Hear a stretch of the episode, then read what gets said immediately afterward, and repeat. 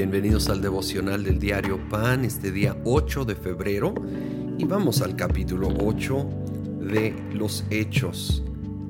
Esteban acaba de ser apedreado y dice, y Saulo estaba allí aprobando la muerte de Esteban. Aquel día se desató una gran persecución contra la iglesia en Jerusalén todos excepto los apóstoles se dispersaron por las regiones de Judea y Samaria. 4. Los que se habían dispersado predicaban la palabra por donde quiera que iban. Felipe bajó a una ciudad de Samaria y les anunciaba al Mesías. Bueno, hay mucho aquí. Saulo estaba presente, vio a Esteban, oyó sus palabras, vio su denuedo y testimonio hasta el final y sin duda fue algo que Dios usaría más adelante cuando lo alcanzó, lo transformó y ahora lo conocemos como el apóstol Pablo. Y luego, si se acuerdan, en Hechos 1.8 decía que deberían de, después de recibir el Espíritu Santo, ser testigos en Jerusalén, Judea, Samaria. Esto no había sucedido, había sucedido en Jerusalén y muy bien pero no habían salido al resto de Judea ni a la región enseguida de Samaria. Pero aquí sucede, tomó persecución para que luego ellos fueran, y aquí menciona específicamente a Felipe, que fue a Samaria y empezó una revolución, Dios usándolo poderosamente. Mira, Dios va a lograr sus propósitos por las buenas o por, voy a llamarle, las difíciles, ¿sí? ¿Qué mejor que responder por las buenas? Ser sensible al Espíritu y, y a la primera decir sí, obedecer.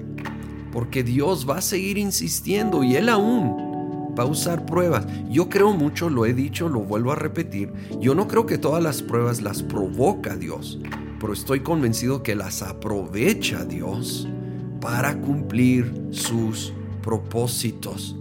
Entonces, sea con o sin pruebas, busquemos avanzar caminando en obediencia en todos los propósitos de Dios. Ahora más adelante, hablando de Felipe precisamente, versículo 27, 27, Felipe prendió el viaje y resultó Resulta que se encontró con un etíope eunuco, alto funcionario encargado de todo el tesoro de la Candace, reina de los etíopes. Este había ido a Jerusalén para adorar, y en el viaje de regreso a su país iba sentado en su carro leyendo el libro del profeta Isaías. El Espíritu le dijo a Felipe, acércate y júntate a ese carro. Y bueno, cuestión de tiempo, solo digo que se acercó, oyó que estaba leyendo de Isaías, eso fue su entrada, le, le compartió, este hombre se convirtió, se bautizó y se cree que al volver a Etiopía, él fue el instrumento de Dios para llevar el Evangelio a su país, ¿sí? empezando con la reina, él tenía esta posición importante pero empezó con la obediencia de un hombre sumamente sencillo llamado Felipe, pero que fue sensible y fue obediente a acercarse a ese carro, obvio de esos tiempos, ¿verdad? Que nosotros aprendamos esta lección y cuando Dios pone algo en nuestro camino o en nuestro corazón, obedezcamos tengamos el denuedo de acercarnos, de hacer una pregunta, de ofrecer una palabra de ánimo, quizá ofrecer un apoyo, una ayuda, varía tanto dependiendo del contexto de la situación, pero empieza con la disposición, la sensibilidad para ir y acercarnos, para salir de nuestra zona de confort, que para los seguidores de Jesús había sido Jerusalén, aunque se puso muy incómodo y entonces sí fueron saliendo.